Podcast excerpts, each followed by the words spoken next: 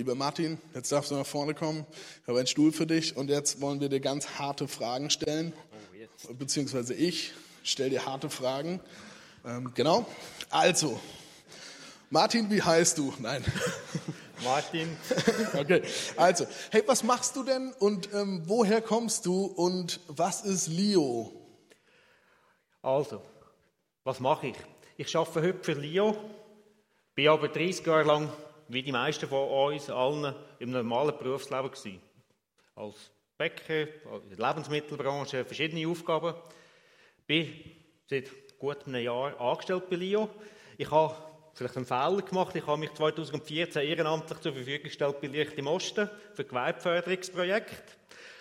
Und man engagiert sich ja und ist aktiv dabei.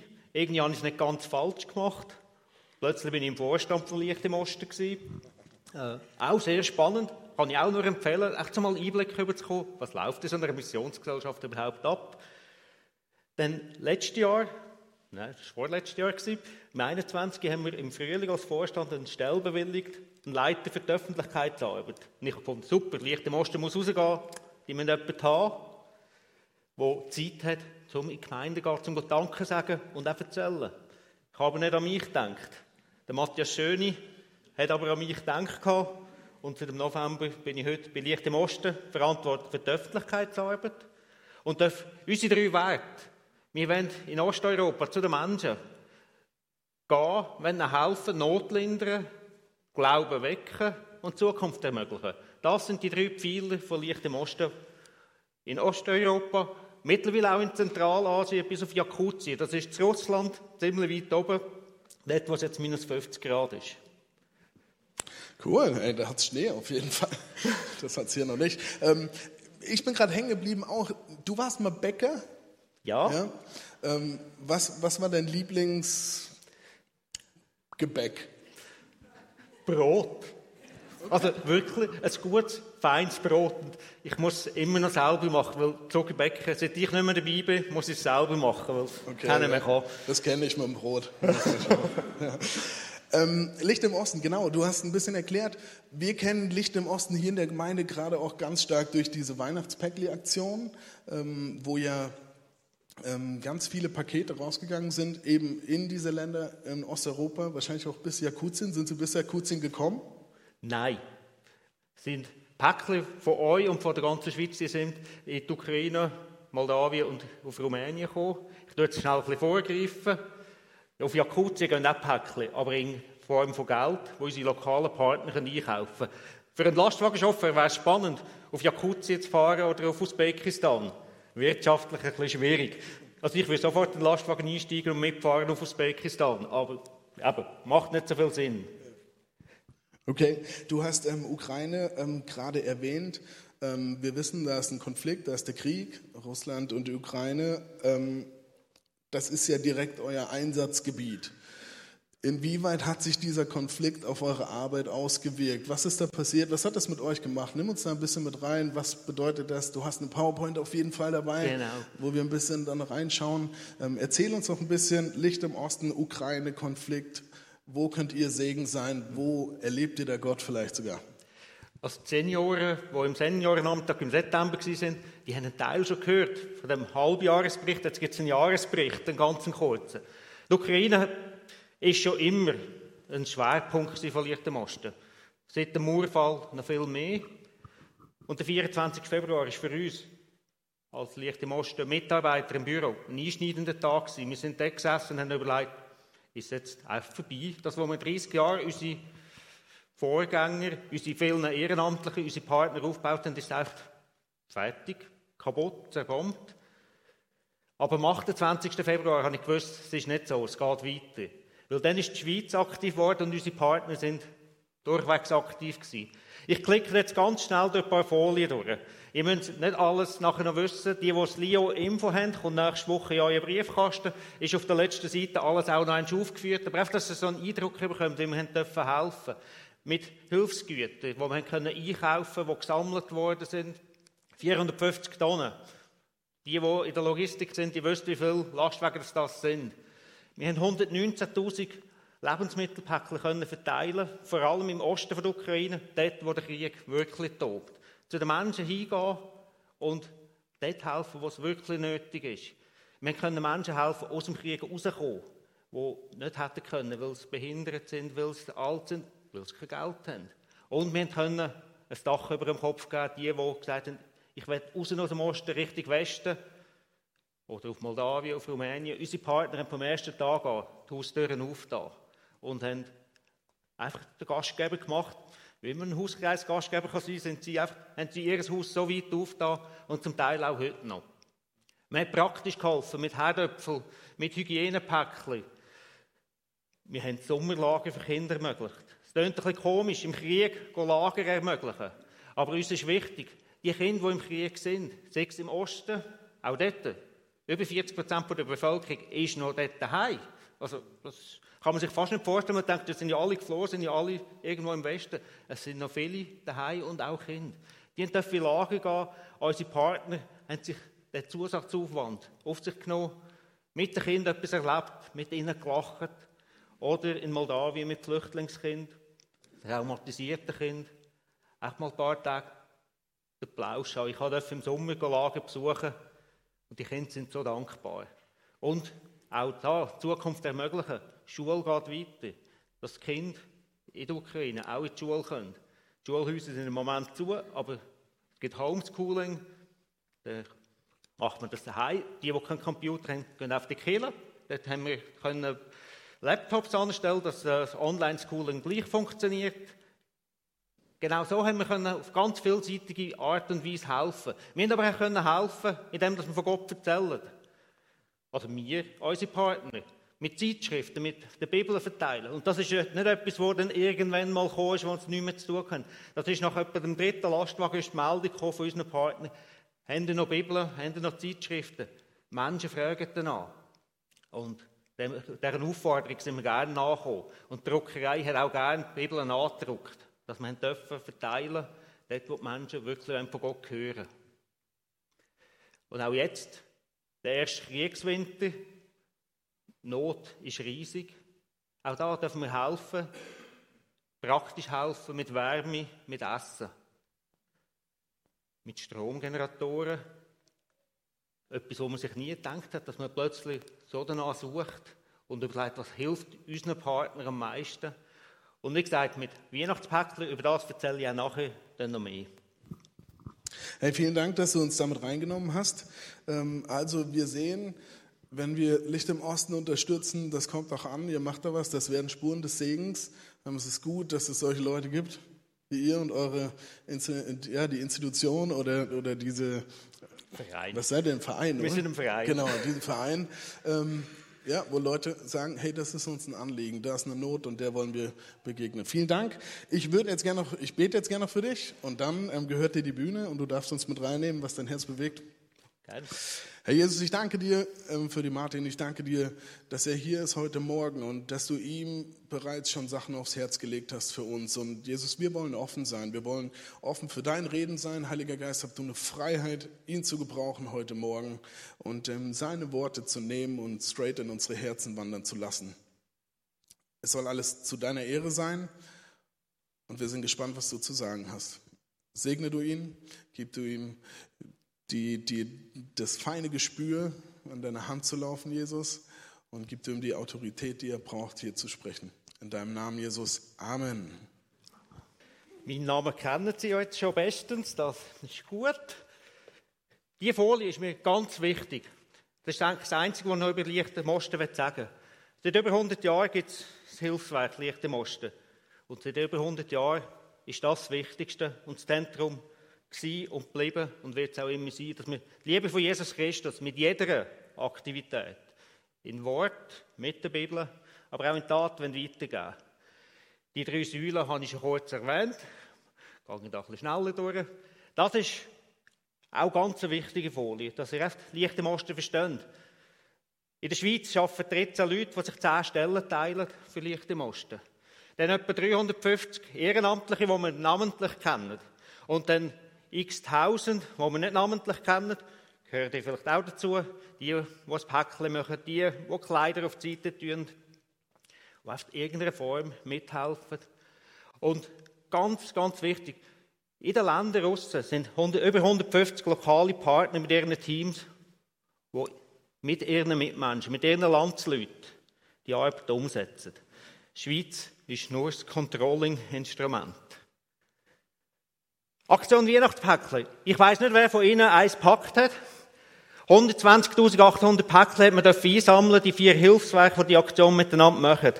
Echt, dass Sie so das Maß sehen, wie viel das, ist. Wenn Sie morgen den ersten Sattelschlepper auf der Straße sehen, wenn man den gut füllt und optimal lädt, 3.800 haben in einem Lastwagen innen Platz. Und die schnellen Rechner wissen jetzt schon, wie viel Lastwagen das es braucht hat, bis das alles rausgeht. Wir haben unseren Partner in drei Ländern Päckchen gebracht. Die anderen Hilfswerke auch noch andere. Wir haben es gebracht, das, was ihr zusammen gesucht habt. Zum Beispiel Frauenverein, bin ich ein bisschen schnell gewesen, die haben nichts mit Killen am Hut. Ich habe die letzten Sonntag zufällig kennengelernt, in einem Gottesdienst von der KH ganz. Sind sie auch hören, weil sie sehen, jetzt ist da noch ein verlichter Mosten im Dorf. Aber die finden die Aktion einfach super und kommen so etwas mit über. Das ist eine Gemeinde, wo ich herkomme, auch da. Die müssen jetzt fast Päckchen machen, wenn ich ja bei ihnen arbeite, bei Licht Osten arbeite. Die haben aber auch schon vorher gemacht. Und die ganze Gemeinde packt an. Das wird bei euch nicht anders sein. Im Lager, das Frauenfeld, wo alles zusammenkommt, wo alles gesammelt wird, wo dem 4. November der erste Lastwagen los ist, wird gesammelt, biegen. Und ich werde euch jetzt auf die Reise mitnehmen von zwei Päckchen, die in die Ostukraine gehen.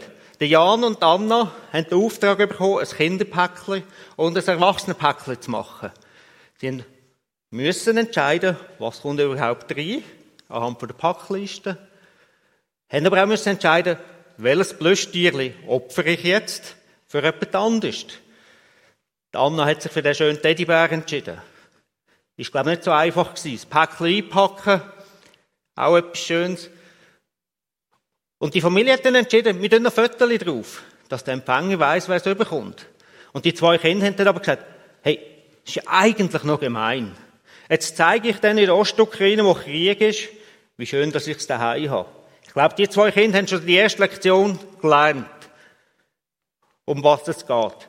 Sie haben die Päckchen unter den Arm genommen, ins Auto gebiegen und sind auf Frauenfeld. Haben die abgegeben und dann sind dann verladen worden in den Lastwagen rein. Auch das Laden von einem Lastwagen ist noch eine spannende Sache. Wie bringt man optimal viel rein, ohne viel zu viel Gewicht, aber auch jeder Raum voll. Unsere freiwilligen Helfer sind da sehr fließig. Dann geht die Reise los. Richtung Österreich, Ungarn, bis an die Grenze zu der Ukraine. Manchmal steht man halt ein bisschen an der Grenze, aber mit Hilfsgütern kommt man recht schnell durch. In Mukachevo, das ist in der Ukraine, haltet unser Lastwagen wieder an, nach rund 16 Stunden Fahrzeit. Unsere Chauffeure werden den Anhänger abhängen und einen Lager zurücknehmen. Und der Mann, der rechts steht, der Stefan, ist ein Partner von uns, der hat selber einen Zug, ein Zugfahrzeug und nimmt den vollen Lastwagen mit und fährt weiter durch die ganze Ukraine. Nach Mukachevo sind es etwa 1500 Kilometer, nachher noch 1000 Kilometer Richtung Saporoschia. Genau, das ist die Stadt, die immer in der Presse ist im Moment, oder leider schon seit längerem. Dort warten viele Menschen drauf, auf Hilfe. Und auch unser Partner freut sich, dass er weiß, dass der Stefan schnell fährt. Ich staune immer wieder mit, dank Telegram kommt man ein bisschen mit, über wer wo ist. Glaube, die Ruhezeit in der Ukraine werden nicht so genau eingehalten, wie schnell dass der 1000 Kilometer macht. Ich bringe es nicht an mit dem Auto. Er hat uns berichtet, jetzt hat er die Stadtgrenze von Saporoschia erreicht. Da wartet schon das Team vom DIMA zum Abladen. Um jedes Päckchen mal aus dem Lastwagen rauszubringen und weiterzugeben. Unsere beiden Partner sind dankbar für die Hilfe, die von euch auch kommt. Der DIMA packt die zwei Päckchen und geht zu der Luba. Das ist eine Mutter von zehn Kindern, fünf sind noch daheim. Wo der Vater ist, wissen wir nicht so genau, ist auch nicht so wichtig im Moment. Wichtig ist, der Dima kennt die Familie. Er weiß um die Not. Sie leben nicht in Saporischia selber, in einem kleinen Dorf, aber wenn ihr das Haus anschaut, die haben nicht zu viel. Nein, sie haben zu wenig. Und wenn unsere Partner nicht vorbeikommen, regelmässig, um ihnen mit Lebensmitteln, mit Kleidern, mit Decken zu helfen, das wäre schwierig. Der Mischa ist der glückliche Empfänger von dem Kinderpäckchen. Er hat auch stolz das Bild ausgerissen und aufgehängt in seinem Zimmer, wo er teilt mit seinen Geschwistern. Von denen, die ihm ein Päckchen gemacht haben, extra für ihn. Miteinander hat man reingeschaut, was ist echt da alles drin, was hat echt der Jan und Anna ausgesucht für mich. Und der Mischa ist sehr, sehr dankbar. Ein Plüschtierchen wieder mal in den Arm zu haben, ein neues, feine Gummibärchen dürfen geniessen. So kleine Sachen, die für uns so selbstverständlich sind, für ihn ist es außergewöhnlich. Ich nehme euch jetzt noch mit in einen kleinen, einen kurzen Film, der in der Ostukraine gedreht worden ist, von unserem Partner Roman. Echt, dass ihr auch in bewegten Bildern gesehen, wie ist das Leben im Moment dort. Das Leben aber auch mit Weihnachtspäckchen. Bei uns leben auch viele Menschen aus der Ukraine, aber in der Ukraine sind auch viele im Land geblieben, die in den Westen gegangen sind. Alles hinter sich gelassen haben und zum Beispiel in eine Stadt wie Ternopil gegangen sind. Dort hat unser Partner, der das ist der Herr im gestreiften Pullover, ein Nothilfezentrum. Dort können Menschen vorbeigehen. Seit Kriegsbeginn, zum Teil auch schon früher in anderen Städten, wo sie einfach Hilfe holen können. Hilfe holen in materiellen Sachen, Lebensmittel, Kleider. Sie müssen sich vorstellen, auf der Flucht, da nimmt man nicht den ganzen Kleiderkasten mit, da hat man das Köfferchen dabei. Und irgendwann wächst vielleicht das Kind daraus raus, oder Kleider sind kaputt. Da ist man auch so froh, wenn man irgendwo überkommt. Aber der Ivan hat mir zum Beispiel auch eine Geschichte geschrieben letzte Woche von einem Senioren-Ehepaar. Beide körperlich angeschlagen, haben jetzt ein Zimmer in einer Wohnung gefunden in einem Mehrfamilienhaus. Im fünften Stock oben. Die kommen kaum die Stegen ab. Leben von einer Rente, aber weil sie gezügelt sind, weiss der Staat nicht mehr, wo sie sind. Ja, wer hilft ihnen jetzt bei diesen Behördengängen? Wer hilft ihnen die Stegen ab oder geht mit Papier von einer Behörde zur anderen? Auch da sind unsere Partner aktiv, echt im täglichen Alltag zu bewältigen. Oder einen Arzt zu organisieren, der mal vorbeischaut, bei einer eiternden Wunde oder bei einem Rückenleiden.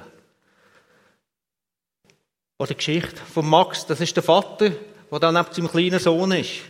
Er ist 2014 das erste Mal geflohen, wo der Konflikt ausgebrochen ist von der Region Donetsk Richtung Russland. Hat in Donetsk ein Unternehmen eingelassen, weil er einfach Angst hatte, ist er gegangen. Hat in Russland sich eine neue Zukunft aufbauen wieder Unternehmer gewesen. Ist aber rausgeekelt worden, zurück in sein Dorf, im Krieg, wieder ein Unternehmen aufgebaut mit über 100 Tieren, einen grossen Bauernhof, Käseverarbeitung. Und dann ist es 22 gekommen, noch schlimmerer Krieg. Und wieder hat er sich entschieden, alles hinter sich zu lassen, hat die verschenkt seinen Nachbarn und ist in den Westen gezogen, um seinem Kind und seiner Frau ein sicheres Daheim zu geben. Er hat nichts mitnehmen von all seinen Sachen. Er lebt jetzt in Tschernauz, das ist so im Westen, in einer größeren Stadt, und unsere Partner haben ihm geholfen, eine Wohnung zu finden, haben ihm geholfen, dass er auch jetzt einen neuen Werkraum hat. Er ist schon wieder als Unternehmer tätig. Er wird sich selber schauen, braucht aber Starthilfe. Das ist die Aufgabe, die auch unsere Partner wahrnehmen. Zwischen Weihnachten und Neujahr habe ich auf Moldawien dürfen mit Schweizer, die freiwillig sind, Päckchen verteilen. Machen wir nächstes Jahr, oder das Jahr übrigens auch. Eine herzliche Einladung jetzt schon. Es ist ein Erlebnis, das manchmal auch ein bisschen erdet. Und ich werde sie mitnehmen in das schöne Land, aber auch in das arme Land. Das sind nicht Bilder, die ich jetzt ausgesucht habe, um ihnen möglichst ein schlechtes Gewissen zu machen, oder Geschichten, um möglichst Schlimmes zu erzählen. Wir sind da zum Beispiel bei der Theodissa, in einem kleinen, warmen Stübchen bei dieser Dame mit dem roten Kopftuch. Wir haben in dieser halben Stunde bei ihr viel gelacht. Sie hat uns erzählt und hat uns kaum gehen lassen. Wir haben aber auch gemerkt, Hinter dem Lachen ist auch eine Einsamkeit. Der Mann ist gestorben, Kind im Ausland. Und wo wir wollten weitergehen, hat sie ihnen gesagt, zum Jon, das ist unser Partner dort in Dumitreni, geht noch zwei Straßen weiter, zu der jungen Frau. Ich habe ihr mein zweites Häuschen gegeben. Die hat eigentlich bei mir wohnen aber das mag ich nicht mehr verleiden. Aber ich habe mein Häuschen gegeben, so kann ich helfen. Da sind wir beim Vasili, das ist der kleine Bub, der sein Päckchen feine Schocke gefunden hat. Vorbeikommen. Seine kleine Schwester, einen Monat alt, Mutter hat nicht aufs Foto wollen. Und hinten ist der sogenannte Leihgrosse. Die Frau, die ist auch obdachlos. Und Theodissa hat sie ermutigt, dem jungen Mami zu helfen, mit den zwei kleinen Kindern. Die Mutter schafft auch. Sie schafft für etwa 100 Euro, was nicht länger jeden Monat. Wie schön ist da, vorbeizugehen, mit zwei, drei Päckchen unter dem Arm. Und ich durfte mit dem Vasili, so heisst der Kleinbub, das Päckchen auspacken. Mit ihm entdecken, was drinnen ist. Er hat zum Beispiel auch ein Seifenblätterchen dabei gehabt. Das sehen Sie dort. Eine halbe Stunde später war sein leer, gewesen, weil wir uns gegenseitig Seifenblätterchen angeblasen haben. Sein Alltag wird nicht nachhaltig schöner durch das. Aber sein Alltag hat ein paar Minuten ein Lachen auf sein Gesicht gezaubert, ein Lachen auf das Gesicht von Mami und auch von der Dame, die mit ihnen lebt. Wir sind in einem anderen Dorf in Titulesti, auch in Moldawien. Das Grosse schaut ihnen vier Enkel, weil die Eltern von den Enkeln leben in Frankreich und arbeiten dort, das können Geld verdienen. Das können leben. Wir haben mit ihr gutes Gespräch gehabt. Sie war sehr interessiert, was wir fertig sind, was wir denn da genau machen. Warum kommen wir? Wir haben ihr von Gott erzählen, mit dem Kalender. Wir haben aber auch ihre Enkel so im Hintergrund gehört, in einem anderen Raum. Und was dann darum gegangen ist, das Päckchen auspacken, sind die drei Kleineren vorgekommen und haben fleissig mitgeholfen. Die älteste Tochter, die älteste Enkelin, die ist etwa 15, die ist nur schnell reingekommen mit dem Kleinsten auf dem Arm, hat einen grossen Finger gedrückt und ist gegangen. Was mir aufgefallen ist, die ganz traurigen Blick gehabt. Das hat mich extrem beschäftigt. Echt, weil das mir so aufgefallen. Wir haben sie eingeladen, am Nachmittag ins Kinderprogramm zu kommen. Das Mädchen, das ist die mit dieser bunten Jacke, die ihr da seht, wo man in der zweiten Reihe steht hat während dem ganzen Kinderprogramm ihre drei Geschwister geschaut und einem Nachbarsmädchen und kein Lachen auf dem Gesicht gehabt. Ich habe einen Fotografen an diesem Tag mit auf der Reise gehabt und habe ihm den Auftrag gegeben, behalte sie ein bisschen im Auge. Und er hat gesagt, ich habe sie nie gesehen lachen. Das ist eigentlich schon noch traurig.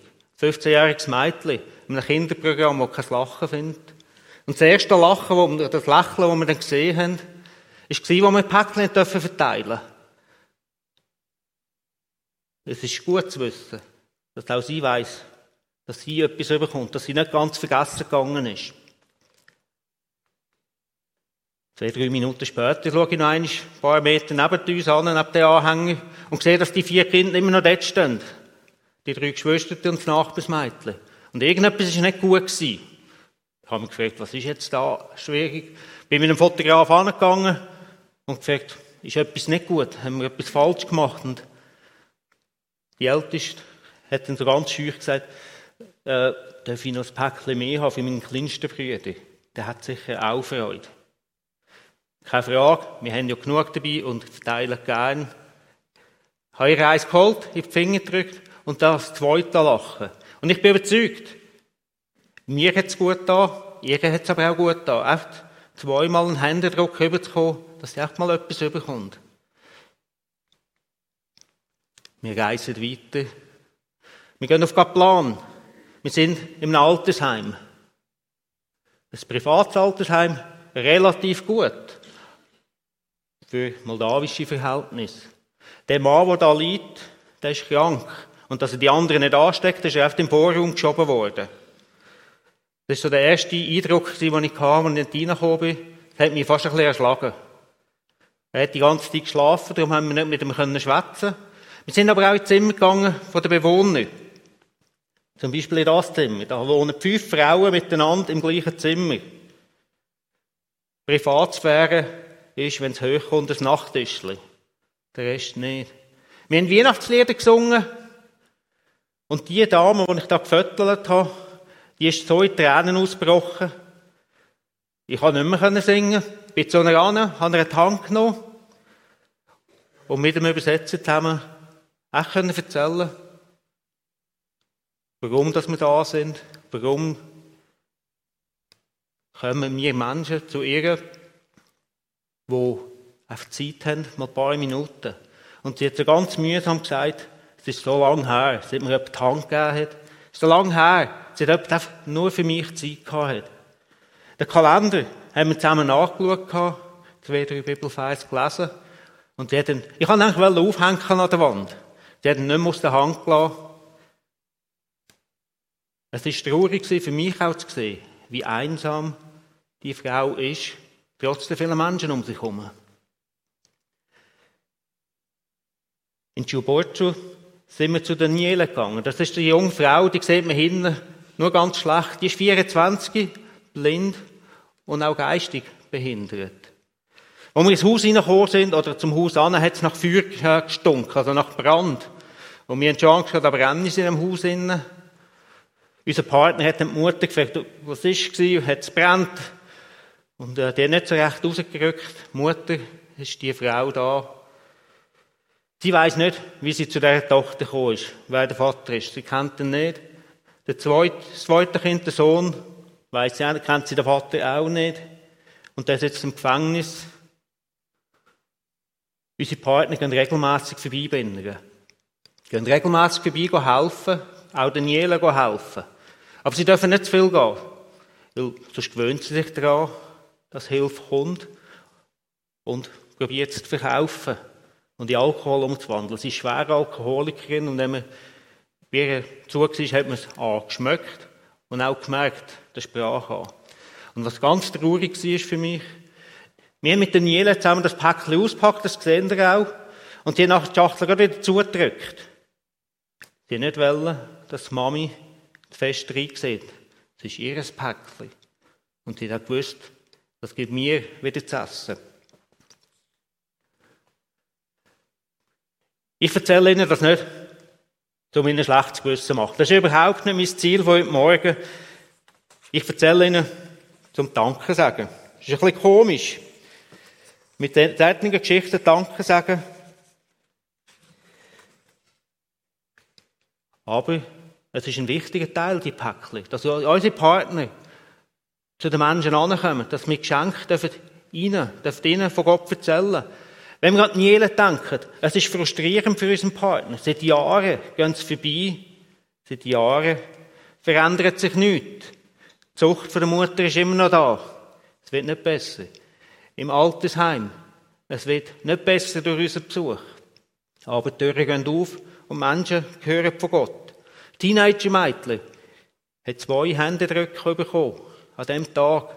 Und ich wünsche mir fest, dass sie noch weitere mitbekommt, dass sie weiter zum Beispiel in die Gemeinde geht, ins Kinderprogramm, Jugendprogramm und von Gott gehört. Ich frage mich immer, wie schaffen das unsere Partner? Wenn ich eine Woche unterwegs bin, weiss ich, in einer Woche gehe ich wieder heim.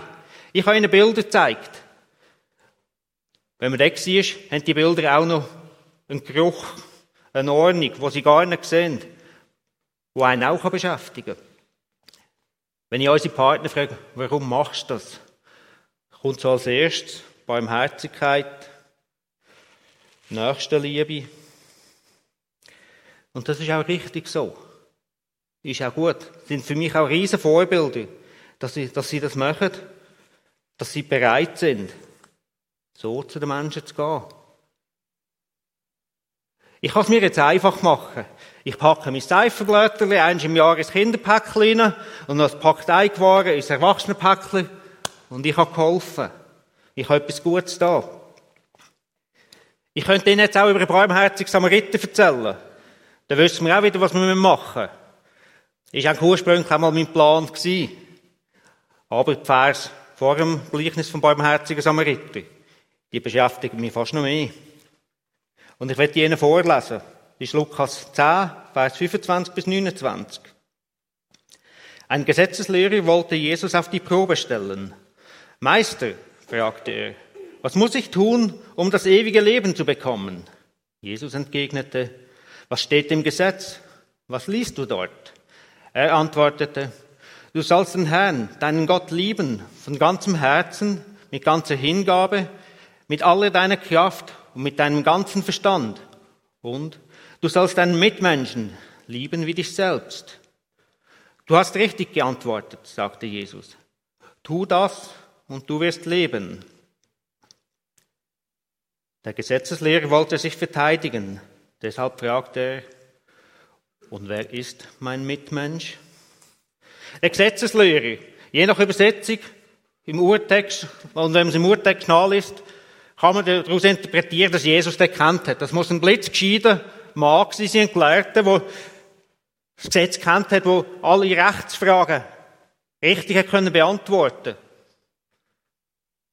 Warum wird denn der eine Jesus versuchen? Warum stellt er Jesus eine Frage? Er weiß ja so viel, hat so viel gehört. Und das ist der erste Punkt, den ich mir gestellt habe.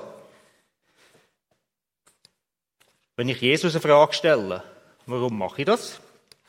Dass er mir ja die richtige Antwort gibt, das, was ich hören will. Oder dass er mir sagt, wie gut das alles ist, was ich mache. Echt so ein bisschen Schulterklopfen. Habe ich auch hocken gern, das ist doch gut.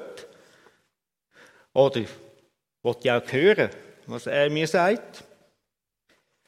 So eine erste Frage zum Mitnehmen, zum darüber nachdenken für uns selber.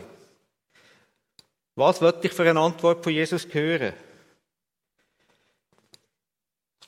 Der Gesetzeslehrer hat nämlich auch gemerkt oder gehört, das, was Jesus erzählt, passiert auf dem Gesetz, das er so gut kennt. Aber bedeutet vielleicht auch Veränderung für sein eigenes Leben. Dass man Veränderung muss zulassen, dass man sich vielleicht selber verändern Und ob er das wirklich will.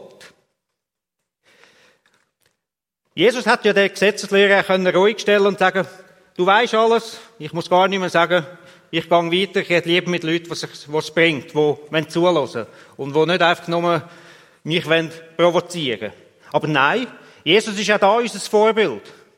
Er begegnet dem Gesetzeslehrer auf Augenhöhe, von Gelehrten zu Gelehrten und ihn zitieren. Und ich stelle mir das so bildlich vor, so perfekt zitiert, die Stelle aus dem dritten und fünften Mose. Kein Fehler, kein Komma falsch, alles richtig. Und es ist richtig. Wir sollen Gott lieben, mit unserem ganzen Herz, mit unserer ganzen Seele, mit allem, was wir sind, mit meiner Kraft. Ich muss nicht mit einem Matze seiner Kraft Gott ehren, sondern mit meiner Kraft, mit meinem Verstand. Das ist korrekt. Und ist korrekt, meinen Nächsten zu lieben. Das hat auch Jesus gesagt. Er hat zu dem Gesetzeslehrer gesagt, richtig, was du zitiert hast, gang und mach's. Man könnte jetzt auch daraus hören, ja, lehrt jetzt da Gott, wenn wir Gesetze einhalten, haben wir die Lösung erschaffen. Könnte man so meinen. Aber unser Gelehrte in dieser Geschichte gibt uns die Antwort.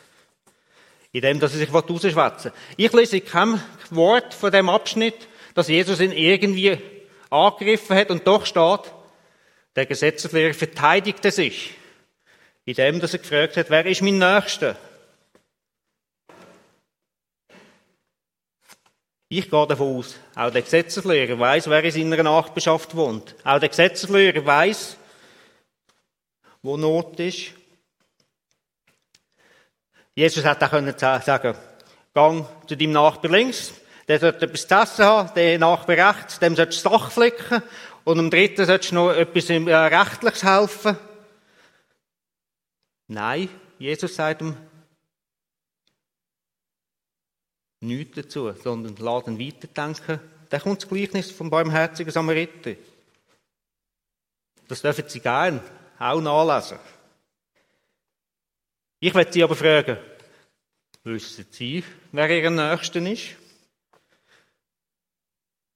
Ist Ihnen bewusst, dass der Nachbar, der so mühsam ist, was im Baum nie schneit im Garten, wo immer zu Ihnen überkommt, dass das Ihr Nächster ist? Oder in der Familie, der Onkel Fritz, der immer schwierig tut, betrunken ist an der Familienfestli, dass das auch mein Nächster ist. Mein Arbeitskollege, der ja nie etwas richtig macht, ist auch mein Nächster. Es braucht Mut, genau auf die Nächsten zuzugehen. Es braucht Mut, über den eigenen Schatten hineinzuspringen und loszugehen. Ich fühle mich von diesen Vers und von Jesus da aufgefordert, mir das auch zu überlegen, wer ist mein Nächster? Wie unsere Partner sich das auch immer wieder überlegen, wer ist mein Nächster?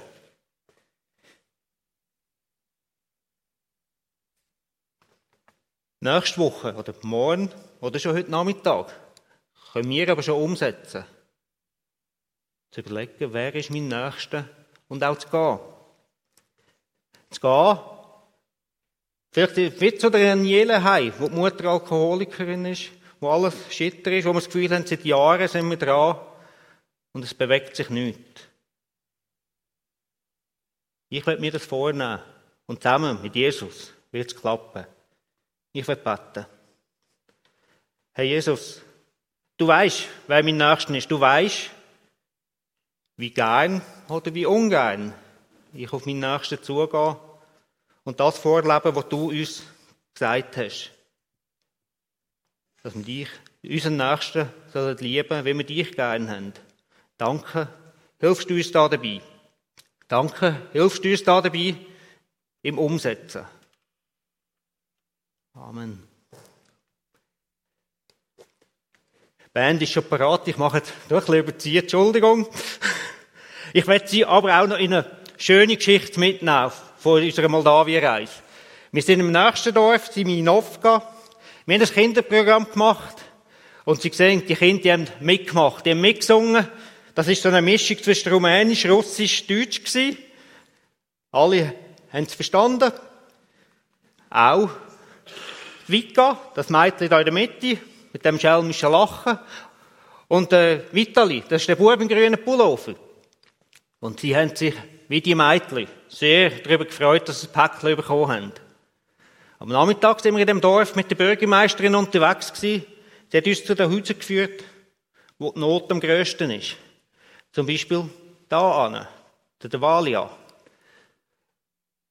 Wir haben mit der Valia verschwätzen. Und der Matthias ist der Herr mit, dem, mit der schwarzen Jacke aus, unserem Schweizer Team. Der hat gemerkt, oh, da bewegt sich jemand drinnen noch. Da ist noch, sind noch mehr daheim. Und jetzt sehen wir, da ist der Vitali daheim. Den haben wir ja schon morgen kennengelernt. Und auch die Witka, seine Schwester. Das war ein schönes Wiedersehen. Und die haben sich gefreut, ah, die Schweizer kommen gerade nochmal vorbei. Und haben erst noch ein grösseres Päckchen dabei. Wir haben mit einer geschwätzt, Mami erzählt, warum wir da sind.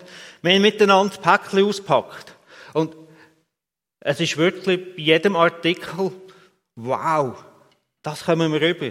Ein Tee, so ein spezieller. Es hatte 400 Gramm Schocke drinnen gehabt. Und dann haben sie geschaut, ja, mögen wir die überhaupt essen? Und ihr seht in der Hand vom Vitali hat es Gummibärli. Die hat er bei sich drinnen gehabt. Und die hat er mit uns allen geteilt. Für ihn war das klar gewesen. Ich habe gerne das Gummibärli genommen. Ich habe mich dann mehr auf das Gummibärli als auf seine Finger konzentriert und das war das wunderbar zum Essen. Und der Vitali hat sich daran erinnert, der Matthias, der hat doch am Morgen Musik gemacht, der hat mit dem Maulörgel Musik gemacht und hat gesagt, zeig Mami, was kannst Und die hatten die zwei sollen miteinander gesehen. Die haben so eine Musiksession gehabt und tanzt miteinander und das Lachen von diesen beiden Kindern, von Mami, in einem Alltag, wo nicht immer viel zum Lachen gibt. Und übrigens, Sie sehen auch die zwei Kinder mit so einem weißen Plüschtüchli. Haben Sie schon mal ein 13-jähriges Mädchen gesehen in der Schweiz, das begeistert so ein Tüchli präsentiert? Wir müssen nicht sagen, leg es an, oder zeig, was drinnen ist. Sie ist stolz, uns zu zeigen, hey, das habe ich bekommen, das ist meins. Und der Brüder auch gerade. Danke vielmals, dass Sie das ermöglichen.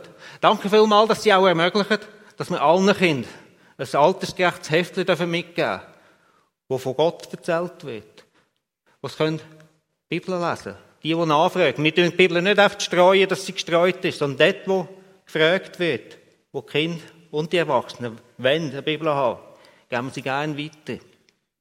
Mit Kalender, mit Bildern aus der Schweiz und auch Bibelfeis, wo unsere Partner auch immer wieder Gespräche finden, Anknüpfungspunkt, um von Gott zu erzählen.